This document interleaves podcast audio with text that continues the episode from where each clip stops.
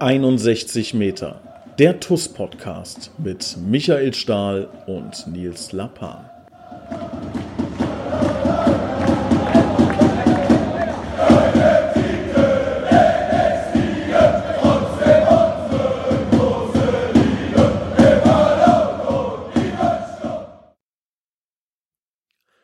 Herzlich willkommen zu einer neuen Ausgabe 61 Meter, der TUS Koblenz Podcast. Und ich begrüße recht herzlich unseren höchstwahrscheinlich körperlich ausgeruhten, aber mental äh, ja sehr angestrengten Kapitän Michael Stahl. Und zufrieden, das kannst du auch sagen. Ja, das ist bei mir relativ schwierig, aber ich war nach Samstag oder Sonntag nach dem Abschluss sehr zufrieden. Ja, wir blicken zurück auf ähm, ein unfassbar ähm, ja, spektakuläres Spiel. Ich glaube, als neutraler Zuschauer kann man das so sagen. Äh, ein Spiel mit drei Toren, zwei roten Karten, ein Elfmeter. Ähm, zwei rote Karten für ein Team. Ich weiß nicht, ob ich das mal in der Form erlebt habe. Also klar habe ich mal gesehen, irgendwie bei einer Rudelbildung, ja, haben zwei, drei Spieler dann rot bekommen. Das äh, kommt ja ab und an mal vor. Aber dass ein Team aufgrund von zweimal, ähm, ja, was ist es, grobes Foulspiel rot bekommt ähm, und dann noch so früh, ne, die erste rote Karte gegen Chris Meinert in der 26. Minute, die gegen Eldin Hatzic in der 65. Das war schon, ähm, ja, spektakulär, muss man sagen. Aber ähm, mich interessiert natürlich so dein Gedanke ähm, zum Spiel. Lass uns das mal dezidiert durchgehen. Also zum einen könnten wir die, den Podcast brutal schnell abkürzen, indem wir sagen, das war einfach TUS, wie sie leibt und lebt. Drama, ohne Drama geht nichts. Ja. War irgendwie, es ist so ein typischer TUS-Nachmittag gewesen. Ähm, du, du glaubst, alles läuft in die richtige Richtung, dann kommt ein Rückschlag, dann raffst du dich wieder auf, es läuft wieder in die richtige Richtung, dann kommt wieder ein Rückschlag und am Ende ist doch irgendwie alles gut geworden. Ähm, ja, ich, ich, ähm, wo fangen wir an? Also die, man konnte letzte Woche im, im Training schon, fangen wir mal lieber da an, ganz kurz, ähm, spüren, dass wir natürlich alle ähm, irgendwo wussten, dass der Punkt in Karbach schon was wert war, weil wir damit die dritte Niederlage in Folge ähm, in Unterzahl verhindern konnten. Wussten aber auch, dass jetzt gegen Mülheim-Kerlich im Heimspiel ähm, dass wir selber, wir haben uns selber den Druck gemacht. Klar, war auch ein bisschen von außen Druck. Leute haben drauf geguckt. Wir haben ja letzte Woche drüber gesprochen. Man wollte unbedingt jetzt den Dreier holen. Ähm, Leute waren im Umfeld schon, äh, ich sag mal, nervös ein bisschen. Was ist da los? Ne? Noch kein Dreier nach drei Spielen. Alles verständlich. Und die Mannschaft hat das am Sonntag aber extrem gut ähm, kanalisiert, ist extrem fokussiert und gut aus der Kabine gekommen. Der eine oder andere Beobachter wird ja gemerkt haben, dass wir auch ähm, unter der Woche ähm, äh, an einem System ein bisschen gefeilt haben. Ähm, unabhängig jetzt von, von meiner gelb-roten Karte haben wir schon vor dem Karbach-Spiel auch und vor dem Eisbachtal-Spiel eigentlich im Prinzip ähm, oder das Trainerteam hat sich Gedanken gemacht, ähm, eine zweite Variante ins Spiel zu bringen mit einem, mit einem 4-4-2 ja, oder einem 4-2-3-1. Jetzt am Wochenende war es dann 4-4-2, mal wieder mit einer Viererkette zu spielen. Und da haben wir die ganze Woche dran gearbeitet. Und aber ist man natürlich so ein bisschen, äh, ich sag mal, angespannt. Wie funktioniert das? Wie kommt man ins Spiel rein? Und ja, wir hatten dann Traumstart ne, mit dem, mit dem 1-0 von Eldin. Ähm, ich glaube, das kannst du bestätigen. Die, bis zur roten Karte war das, glaube ich, ein sehr, sehr gelungener und richtig guter Auftritt. Ja, bockstark. Also es war einfach auch mal ganz wichtig, dass wir ähm, uns mal belohnt haben. Ne? Also es war ähm, irgendwie anders als jetzt die ersten beiden Spiele. In den ersten beiden Spielen ähm, hatten wir ja wirklich Riesensituationen, Torchancen noch und nöcher und haben die Kugel nicht reingemacht. Äh, gegen Mülheim Kerlich, ähm, ja, allererster Angriff war dann direkt drin. Ne? Und das war jetzt, ähm, sagen wir mal, aus einer Situation heraus, ähm, Diagonalball auf Almir Porcher, der das meiner Meinung nach bockstark gemacht hat, ähm, dann den, den Ball irgendwie so durchge so halb durchgeleitet, nee, auf, auf äh, Waldminghaus ging, glaube ich, der Ball. Und äh, Porcher hat ihn dann so mit der, mit der Hacke weiter, weitergeleitet, glaube ich. Ähm, Hatzic im Fallen irgendwie mit der Pike spitzelt er den Ball da am, am Gegner und am Torwart vorbei. Ähm, ja, war halt mal gut, ne? War ein Brustlöser und ähm, dann geht die ganze Nummer halt äh, endlich mal in die richtige Richtung von Anfang an. Ähm, so habe ich das 1-0 wahrgenommen.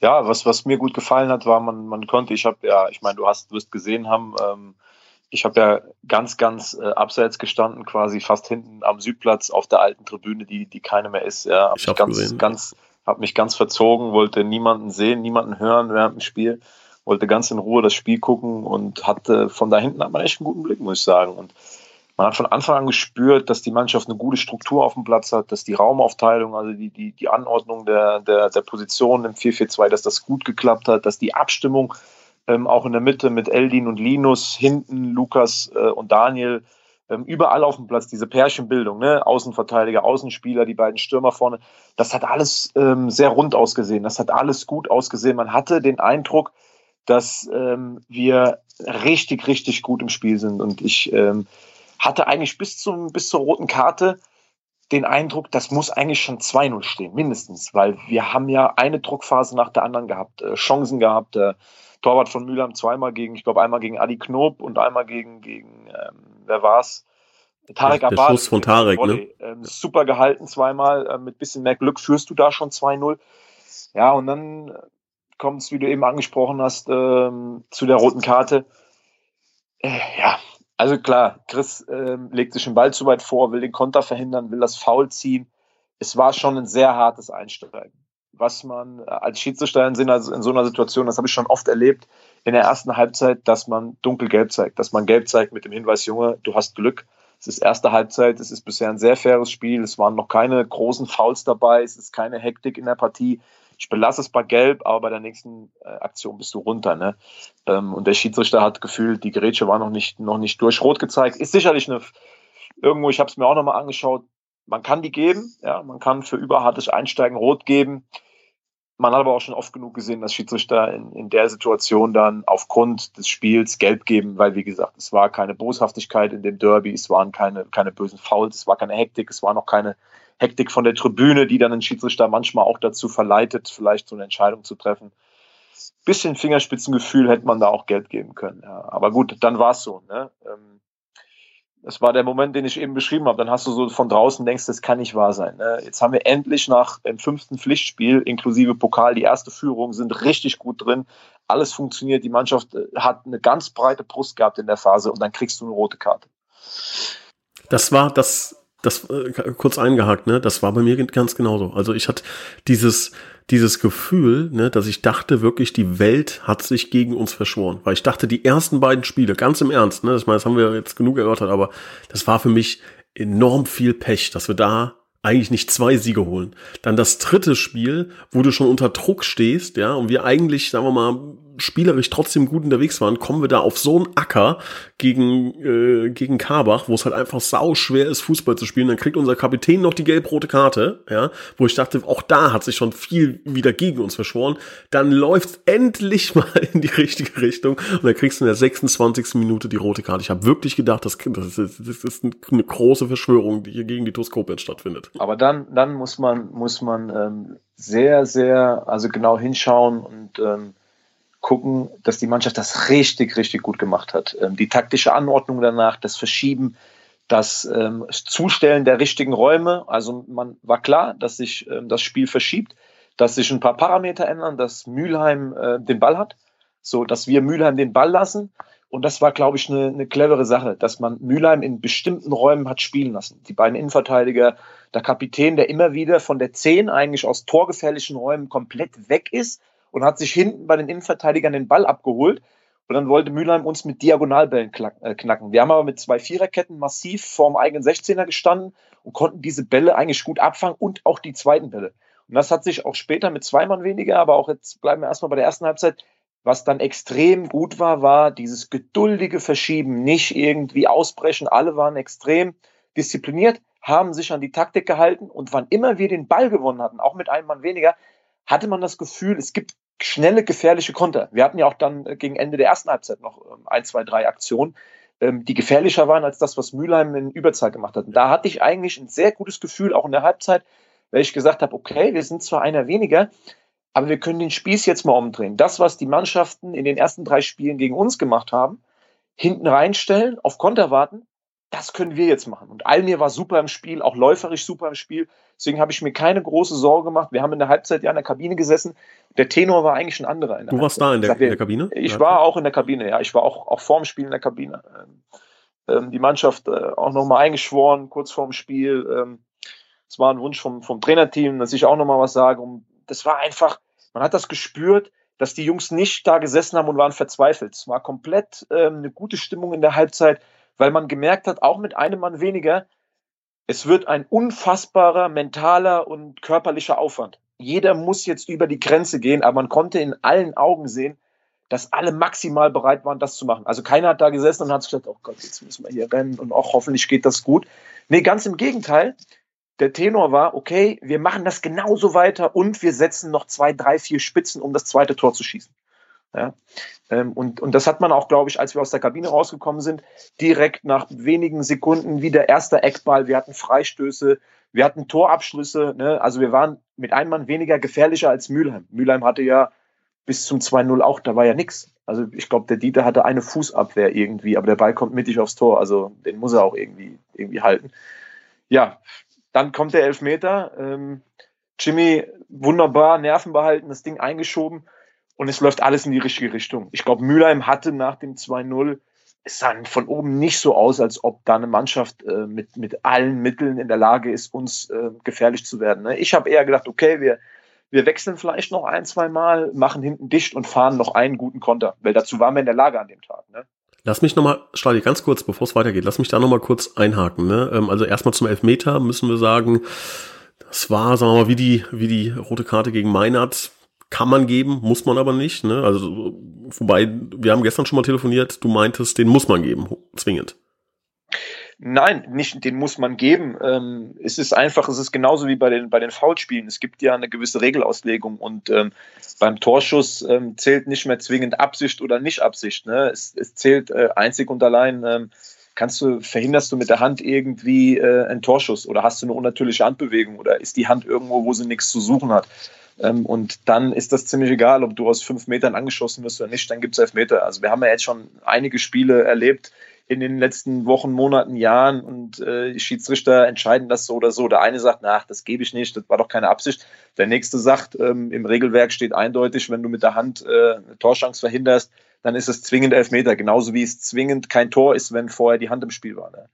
Ähm, so, also von daher, ich, man muss ihn nicht geben, kann ihn geben, genau wie bei der roten Karte. Dann noch die, die, die zweite Frage. Ähm, Elfmeterschütze Lukas Simczak, war das geplant? War das aufgrund der Tatsache, dass du nicht da warst? Äh, oder war das eine spontane Nummer? Jetzt warst du nicht auf dem Platz, aber habt ihr vorher schon mal darüber gesprochen? Nee, wir haben, wir haben, wir haben immer ähm, ähm zwei Schützen jetzt auf, auf der Liste stehen. Es ist aber äh, uns überlassen, wie wir das, wie wir das machen. Also es geht immer über Kommunikation, wer fühlt sich gerade wie. Ähm, und ähm, ja, ich kann es jetzt nicht ganz genau sagen. Ich habe nicht nachgefragt äh, nach dem Spiel, aber ich gehe mal davon aus, dass es kurz Augenkontakt gab hin zu Lukas. Lukas, fühlst du dich sicher? Luki hat sich den Ball genommen und hat ihn reingemacht. Wunderbar. Wer ist der weißt du? auf der Liste? Bist du ähm, ja, ich habe ja nicht gespielt. Almir stand auch noch drauf. So. Almir Porcher. Okay. Ja. Und, normalerweise, ähm, sagen wir mal, bist du und Lukas ja, ich glaube, es, es, muss gar nicht immer äh, komplett alles festgelegt sein. Also wie gesagt, ich wehre mich auch nicht dagegen zu schießen, ähm, aber Jimmy hat den, hat den am Sonntag wunderbar äh, eingeschweißt, schön lange gewartet, ne, Torwart verladen, klassisch. Ganz wichtiges Tor zu dem Zeitpunkt.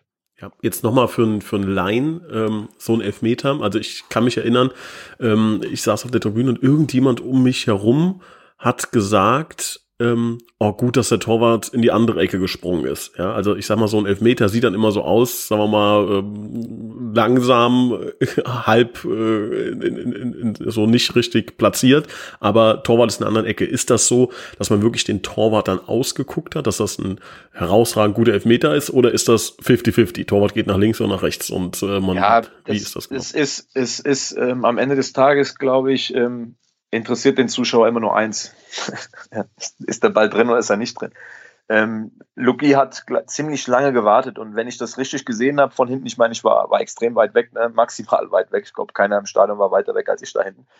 Ähm, sah es schon so aus, dass der Torwart von Mülheim sich extrem früh für die Ecke entschieden hat. Ähm, in der Ecke hat er übrigens auch, äh, glaube ich, gegen uns zwei Elfmeter gehalten.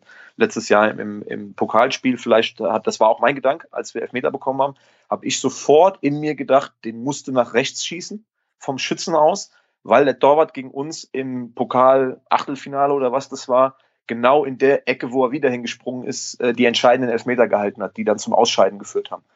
Ja, ähm, und das ist so ein, so ein Ding, ich weiß nicht, ob Lukas das im Kopf gehabt hat. Ähm, auf jeden Fall hat er kurz bevor er schießt, macht er nochmal so einen Verzögerungsschritt und dann war der Torwart relativ schnell unten. Also ich würde ihm jetzt mal unterstellen, dass er einen ausgeguckt hat. Okay. Obwohl das immer schwer ist. Also, ich meine, wir sehen das jedes Wochenende, ne? Ich glaube, es gibt, äh, gibt wenig Schützen, die, die oben den Winkel anvisieren. Das ist die einzige Ecke, die wirklich sicher ist, ja? wenn du das Ding wirklich genau in Giebel jagst. Ja. Aber auch da könnte ab und zu Dieter Pauken stehen und dem Kopf den Ball halten. Dazu aber irgendwann mal mehr. ja, aber zu dem Zeitpunkt ganz wichtiges 2-0, weil man auch nach dem 2-0, ähm, glaube ich, hat man gar nicht mehr gemerkt, dass wir ähm, ein Mann weniger sind. Das Spiel war dann danach bis zur roten Karte. Äh, die paar Minuten war sehr ausgeglichen. Äh, wir waren eher am Drücker und haben nochmal Druck gemacht. Eldin ist immer wieder vorgeprescht. Wir sind immer wieder rausgeschoben. Hatten auch über Jeon die eine oder andere gute Aktion über die Außen.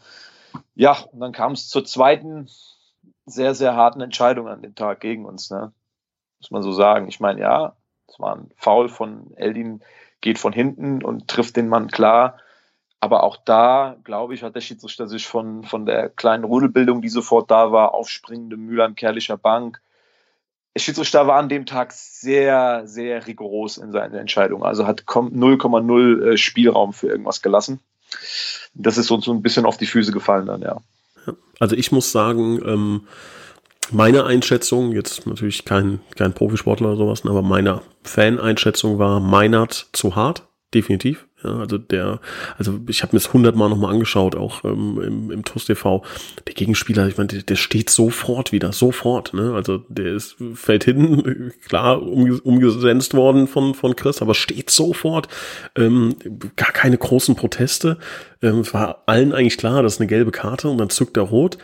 Anders sehe ich es beim Eldin, ähm, der übrigens meiner Meinung nach wieder ein herausragend gutes Spiel gemacht hat, bis zu dem Zeitpunkt, aber es war einfach von hinten in den Mann, von hinten in den Mann, keine Chance an den Ball zu kommen. Und da gibt's, finde ich, da gibt's keine zwei, kann es keine zwei Meinungen geben. Das ist eine rote Karte. Ja? Also da muss er halt, ähm, glaube ich, einfach ziehen, ja, festhalten, wenn er den Konter verhindern will, gelb abholen, alles gut, das wollte er ja. Ne? Also Konter unterbinden, taktisches Foul, gelb ziehen, fertig. Ähm, weiß ich nicht. Also glaube ich, ähm, so war meine Einschätzung, das ist eine berechtigte rote Karte. Ja, also ich äh, sehe die Attacke von, war jetzt keine, keine offene Sohle hinten in die Hacke. Eldin ist ähm, schon an ihm vorbeigerutscht und hat dann unten äh, ihm die Beine gestellt. Klar, äh, ist, ist mindestens dunkelgelb. Ähm, wie gesagt, ich habe jetzt schon viele, viele, viele Spiele auf dem Buckel und habe oft genug gesehen, dass für, für solche Fouls äh, auch gelb gezogen wird. Beide sind vertretbar unterm Strich, wenn, wenn das gibt das Regelwerk her. Du kannst aber als Schiedsrichter auch bei beiden dunkelgelb geben. Ja, ist, ist einfach so. Ähm, dann gibst du vielleicht aber auch den Elfmeter nicht. Also es, Schiedsrichter war wirklich sehr, sehr klar dann in, in der Regelauslegung. Hat dann wirklich das alles so umgesetzt, wie genau das im Handbuch steht. Alles gut. Hier, ähm, unterm Strich muss man sagen, das hast du richtig gesagt. Die kann man schon geben, wenn man sich's anguckt. Also man kann jetzt nicht sagen, es ist völlig aus der Luft gegriffen, die zwei roten Karten. Das, das gebe ich zu. Muss man sagen, ja. Leider. Wird uns, wird uns, wird, wird uns fehlen, die beiden Jungs. Ich hoffe, dass die Sperren nicht, äh, nicht zu, zu hoch werden, weil es war kein, kein Vorsatz, den anderen zu verletzen. Das, glaube ich, sollte ja auch immer eine Rolle spielen. Also bei beiden, bei Chris und Eldin, das sind eigentlich faire, faire Jungs auf dem Platz, die jetzt dann nicht permanent äh, mit, mit unfairen Aktionen auffallen. Ich hoffe, weil auch bei beiden, glaube ich, jetzt noch nicht in der Akte so viele rote Karten stehen. Beim Eldin dürfte es gar keine sein, beim Chris weiß ich es nicht genau dass die vielleicht mit einer milden Strafe davonkommen. Ich habe den Bericht des Schiedsrichters gelesen. Ähm, der ist jetzt nicht besonders negativ, ne? Also, ich meine, der kann ja auch drin, also ich will jetzt keine Details verraten, aber in sowas kann drinstehen. Ja, Vorsatz. Vorsatz, Spieler hat ja. sich beschwert, hat den Platz nicht verlassen, hat ja, gestikuliert, ja. hat sich nicht entschuldigt, solche Dinge. Und ich sag mal, bei beiden bei uns ähm, steht eher drin, dass es, ähm, dass sie sich gut verhalten haben danach und ähm, deshalb hoffen wir, dass es ähm, nicht zu lang ist. Ja, 2-0 geführt, aber neun Mann. Was ist dann passiert? Dann hast du natürlich, also ich habe erstmal im ersten Moment gedacht, okay, was, was, was machen wir? Ja, oder wie, wie kann man es wie kann man's lösen? Kann man es mit, mit 4-4 lösen ne? und lässt den Stürmer komplett weg vorne und spielt einfach wie im Training. Das ist ja, ist ja im Training wird ja immer mal Überzahl, Unterzahl simuliert. Ähm, mit dem Ansatz eher, dass die Überzahlmannschaft ist ein wenig leichter hat, sich Chancen rauszuspielen. Aber ich habe mir im ersten Moment gedacht, das haben wir ja schon ein paar Mal im Training gemacht. So 4, 6 gegen 8 oder sowas, ne? Wo man setzt einfach nur noch darauf, hinten massiv dicht zu machen in der Box, den Gegner wie beim Handball nach außen zu drängen und ihn flanken zu lassen und dann muss man in der Mitte einfach, ja, ist dann wie eine Schlacht. Ne? Da musst du dich in alles reinschmeißen, mit allem, was du hast, das Tor verteidigen. Und wenn du kannst, den zweiten Ball so weit hinten rausprügeln, äh, wie es nur geht. Wir haben uns dann für ein 4-3-1 entschieden, ähm, was dann schon mal vorab Almir sensationell gut gelöst hat vorne als, als ähm, einziger Stürmer. Aber klar, Mülheim hatte dann äh, gefühlt 90 Prozent Ballbesitz. Ne? Ähm, und trotzdem hat die Abwehr gut gestanden. Gerade das Abwehrzentrum, Daniel von der Brake mit einem überragend ähm, guten Spiel hinten drin. Super Stellungsspiel, immer wieder mit dem Kopf dran. Die Mannschaft angetrieben und immer wieder rausgeschoben. Das ist ja auch so ein wichtiges Ding. Wenn du in Unterzahl bist, musst du nach geklärten Bällen immer wieder zehn Meter raus damit der Gegner erstmal was zu tun hat. Na, der Gegner muss dich dann erstmal so bespielen, dass du auch wieder hinten reingedrückt wirst. Ähm, und das haben die Jungs extrem gut gelöst. Man hat dann gesehen, Linus Schultewisser, man hatte schon Krämpfe. Ne? Ähm, da waren einige, waren komplett am Anschlag. Selbst der Gion, der, der irgendwie, der kam ja dann für, für, für, für, ähm, für wen kam er? Adrian Knob. Der war dann schon völlig am Ende. Leon Waldminghaus, der war äh, gefühlt völlig durch. Und trotzdem haben wir es geschafft, bis auf das Tor, wo Mülheim einmal wirklich bis in den Fünfer äh, auf der Grundlinie durchkam, die komplett wegzuhalten. Es kamen ein paar Halbfeldflanken, abgeblockte Schüsse, die eine oder andere Standard, aber Mülheim hatte nicht eine einzige hundertprozentige Torchance, denn das Tor sind wir uns einig, ähm, das passt ins Bild im Moment, das Gegentor. Ne? Ich glaube, der will den Ball einfach nur irgendwie in die Mitte schießen und in der Hoffnung, dass irgendwas passiert. Und dann, ja, also ich glaube, der Ball wird ja auch nochmal abgefälscht, ne? Irgendwie. Fällt dann äh, Dieter an Oberschenkel und rein irgendwie. Ich habe ja, gar nicht, ich habe gar nicht wahrgenommen, dass das ein Tor ist. Ja. Auf einmal zeigt er nach vorne und ich denke, hä, was ist In dem Moment habe ich, in dem Moment habe ich auch wieder gedacht, das gibt's doch nicht. Wenn Müller jetzt mit zwei Mann Überzahl das gut ausspielt, mit viel Tempo über die Flügel in die Mitte flankt, wo dann drei Leute die Box besetzen, eine gute Raumaufteilung in der Box haben, ja. Also einer rennt durch und der Ball kommt genau dahin und der nickt den ein. Dann sagt man Hut ab, zwei Mann mehr, habt ihr gut ausgespielt. Aber dass dann so eine, wie soll man sagen, so eine Gurke zum 1-2 führt, habe ich, das kann nicht wahr sein. Mhm. Ja, dass die dann so ein Tor schießen mit zwei Mann mehr. Ja, und danach war klar, danach ging es nur noch ums nackte Überleben. Ne? Ähm, und aber da, weil ich es eben schon mal erwähnt habe, Almir hat das sensationell gut gemacht an dem Tag, denn ähm, de, er hat ja eigentlich nur noch verschoben. Er musste permanent 40, 50 Meter im Dauerlauf nach links, nach rechts, nach links, nach rechts, bis zum eigenen 16er mit Blocken wieder raus, von links nach rechts. Und er hat es aber geschafft, in diesen letzten 20 Minuten fünf, sechs Mal den Ball so lange zu schleppen, bis er A einen Foul zieht. Eine Ecke hat er nochmal rausgeholt und zwei, drei Einwürfe. Mhm. Und das hat uns jedes Mal eineinhalb bis zwei Minuten gebracht, bis Mülheim mal wieder bei uns in der Hälfte war. Das war, war ganz, ganz wichtig, ne? weil das ist also die Gefahr. Das habe ich ja eben schon mal gesagt, dass die Gefahr ist in Unterzahl, dass du gar nicht mehr aus dem 16er rauskommst, die Bälle fliegen dir um die Ohren und irgendwann kommt halt unweigerlich auch mal einer dran und der Ball ist drin. Ne? Und das haben wir, haben wir schon, haben wir schon sehr gut gemacht. Ja, also muss ich auch ja. sagen. Also ähm, ich weiß nicht, wie du es oben empfunden hast. Also ich habe wirklich alle 15 Sekunden auf die auf die Anzeigentafel geguckt und gedacht, wie lange ist es noch? Ich habe ähm, ich habe tatsächlich dann, als der Schiedsrichter fünf Minuten angezeigt hat oder der, Raphael Stadionsprecher fünf Minuten durchgesagt hat, sofort auf dem Handy die ich auch. angemacht. Ich auch. Und hab und bin hin und her gelaufen. Ja, ich glaube, ich glaube, ich habe hinten die halbe Hecke abgepflückt.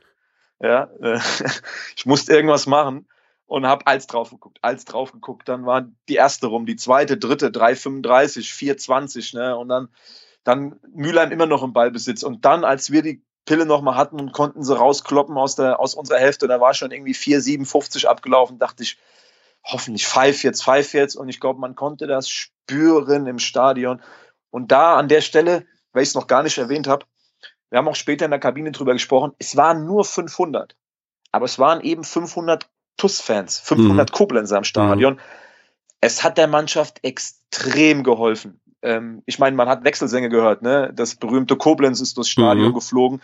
Die Haupttribüne, ähm, ich glaube, wenn ich so richtig mitbekommen habe nach dem Spiel, dass selbst ihr, die, äh, dass der eine oder andere Politiker, der da war, auf der Tribüne völlig emotional mit der Mannschaft mitgegangen ist. Das war ein, einfach ein, ein geiler TUS-Nachmittag, ne?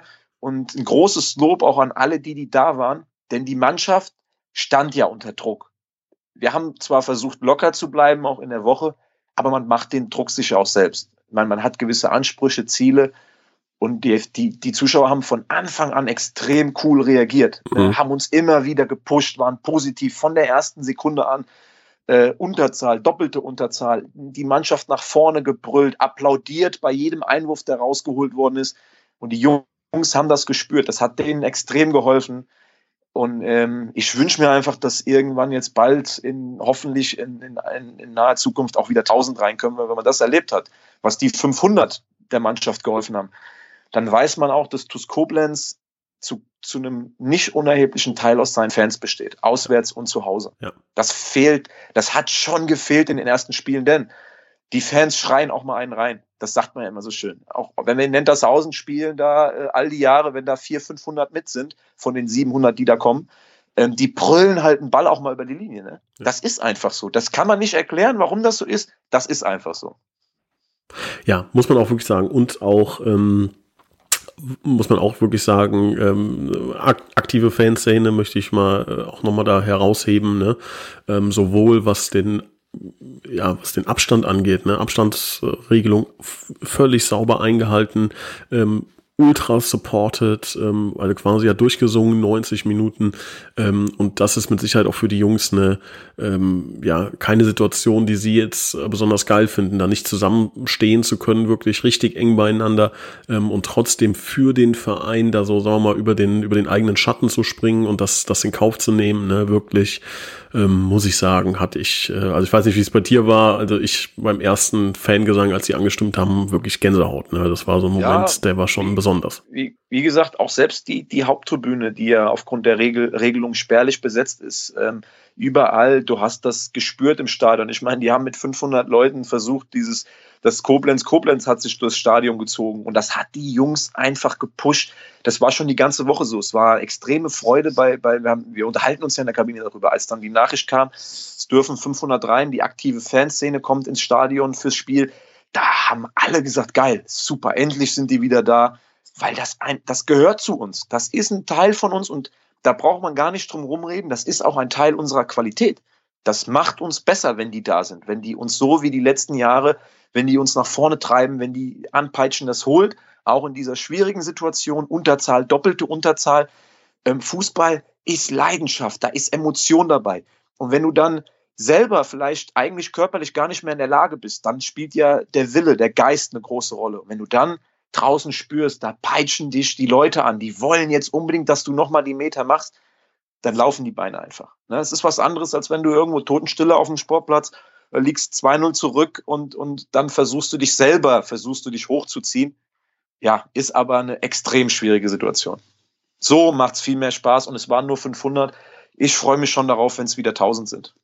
Ich mich auch. Also da hoffen wir, dass es äh, zeitnah wieder soweit ist, denn das würde natürlich auch bedeuten, dass es ähm, allgemein mit der Pandemie ähm, ja hoffentlich ähm, besser wird in, in Zukunft, in naher, mittelfristiger oder dann spätestens in langfristiger äh, Zukunft äh, oder Zeit, dass es da ähm, ja wieder in die richtige Richtung geht. Und es war weiß nicht, so ein Stück Normalität wieder, was, was ähm, sehr, sehr angenehm war. Trotz allem ähm, müssen wir natürlich ganz klar ermahnen. Man sieht das ähm, leider bei unseren, bei unseren Nachbarn äh, Rot-Weiß Koblenz, ähm, dass es auch ganz, ganz schnell gehen kann. Ja, das heißt, bitte auch an die Zuhörer dieses Podcasts weiterhin vorsichtig sein, ähm, sich an die Regeln halten, denn ähm, ja, eine kleine Sache kann da, kann da wirklich eine ganz, ganz große Auswirkung ähm, haben und eine, eine große Kettenreaktion auslösen. Also da ähm, müssen wir weiter sehr, sehr achtsam sein, um wieder schrittweise in kleinen, kleinen Schritten die Normalität zurückzubekommen. Aber wie gesagt, es war, ähm, die 500 ähm, haben so viel, wie, so viel Lärm gemacht wie, wie sonst 1000. Ne? Das war echt, ähm, war echt toll. Also war, war, ein, war ein ganz, ganz ähm, emotionaler Moment für mich auch. Also fand ich, fand ich persönlich sehr, sehr schön. Ähm, jetzt haben wir eine ganz interessante Situation. Vier Spiele, vier Punkte ähm, mit Sicherheit immer noch nicht das, was man, was man sich wünscht. Also ich weiß noch, dass ähm, wir auch immer letztes Jahr gesagt haben, äh, so der absolute Traum, da wo man äh, sich absolut sicher fühlt, ist so lange wie möglich einen Zwei-Punkte-Schnitt halten.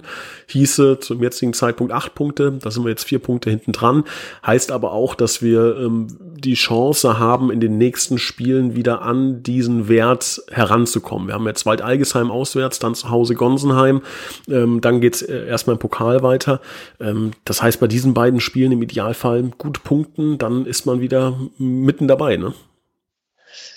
Ja, also jetzt ist es erstmal so, dass man die Situation für einen Tag genießen kann. Man kann so ein bisschen das sacken lassen, ne? so ein gewisser Druck für diesen Tag, den man sich selber eingebrockt hat, den man sich aber auch aufgebaut hat, den man zum Glück positiv umsetzen konnte, diesen Druck auf dem Platz. Das, das muss man kurz sacken für ein, zwei Tage.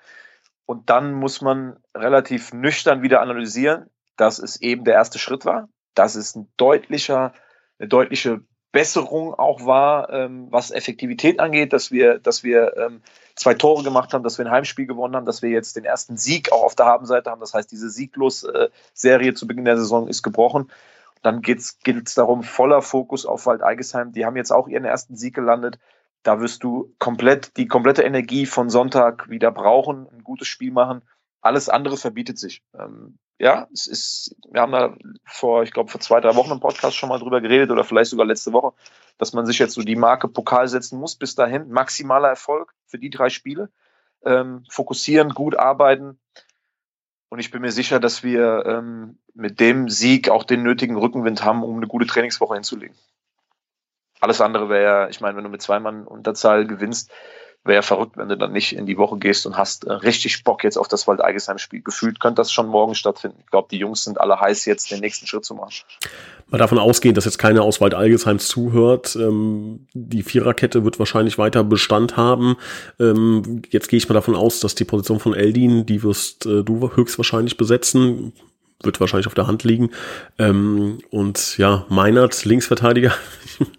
äh, ja, du weißt, wir haben vor der Saison häufig darüber gesprochen, äh, wer sich nicht verletzen darf. Ähm, Chris Meiner war mit Sicherheit einer davon. Einzige Linksfuß, jetzt mal losgelöst von Lukas Simczak, der bei der Innenverteidigung gesetzt ist, ähm, den wir, den wir da zur Verfügung haben für die, für die linke Bahn. Ähm, da muss der Trainer und das Trainerteam ein bisschen zaubern, um da eine Lösung zu finden, oder? Ja, auf der anderen Seite, wenn man schaut, wie wir diesen Vorsprung gegen Mühlheim Kerlich verteidigt haben. Wir haben später noch Osan Ekic eingewechselt, wir haben Marcel Wingender eingewechselt, wir hatten mit Almir Porja 23 Jahre, Daniel von der Brake 28 Jahre. Wenn man jetzt nur mal Dieter ausklammert als Torwart, waren die zwei ältesten Feldspieler 23 und 28. Der Rest, da war Linus der, der älteste mit 20. Linus Schulte-Wissermann, 20 Jahre, der älteste Feldspieler. Und Jon. Die Jungs, haben sich mit zwei Mann weniger, mit so viel Leidenschaft und Wille dagegen gestemmt und haben sich diesen Sieg verdient. Genau das ist die Vorgabe. Das ist der Maßstab, an dem wir uns messen lassen müssen. Diese Hingabe, diese Leidenschaft. Und dann kannst du als Mannschaft das auch kompensieren. Dann müssen eben andere einspringen. Dann spielen andere Leute auf diesen Positionen. Dass dann eventuell ähm, im, im Offensivspiel, im Spiel mit Ball, die eine oder andere Qualität wegbricht, weil einfach dort jetzt kein Linksfuß zur Verfügung steht, der diese Position spielen kann. Das weiß jeder. Wenn man das aber weiß, dann muss man das mit, mit Mentalität, mit Charakter, mit Bereitschaft wettmachen. Und dann hat diese Truppe trotzdem noch mit den elf Spielern, die in Wald-Algesheim auf dem Platz stehen, genug Qualität, um auch da erfolgreich zu sein. Und das ist das, woran wir, woran wir glauben müssen, wofür dieser Sieg viel wert ist. Wenn wir da die richtigen Lehren draus ziehen, denn es kann nur ein Fazit geben nach dem Spiel am Sonntag, dass wir, egal wie die Widerstände sind und die Widrigkeiten, immer in der Lage sind, Fußballspiele zu gewinnen. Mit dem Ganzen, was TuS Koblenz ausmacht. Und das gilt es am, am Wochenende in Wald-Eigesheim auf den Platz zu kriegen. Punkt. Viel mehr kann man dazu nicht sagen. Schlusswort. Da gibt es nicht äh, mehr viel zu ergänzen. Ähm, ich hoffe, dass wir ähm, ja wieder ähm, mit ein bisschen Unterstützung in Wald Algesheim ähm, auflaufen werden. Ich weiß jetzt gar nicht genau selber, ähm, wie die Regularien sind, ob äh, TUS-Fans nach Wald Algesheim dürfen. Das äh, könnt ihr mit Sicherheit auf der Homepage von Wald Algesheim erfahren. Ähm, bleibt ihr gesund in der Mannschaft, grüßt die Jungs, wirklich herausragend gute Leistung äh, gegen Mülheim Gerlich, kämpferisch, wirklich absolut herausragend. Ähm, und äh, ihr habt uns ganz stolz gemacht und jetzt hoffen wir, dass es äh, gegen Wald Algesheim, gegen Gonsenheim genauso weitergeht. Stali, danke dir für deine Zeit und wir hören uns nächste Woche. Gerne. Mach's gut. Ciao. Ciao, ciao.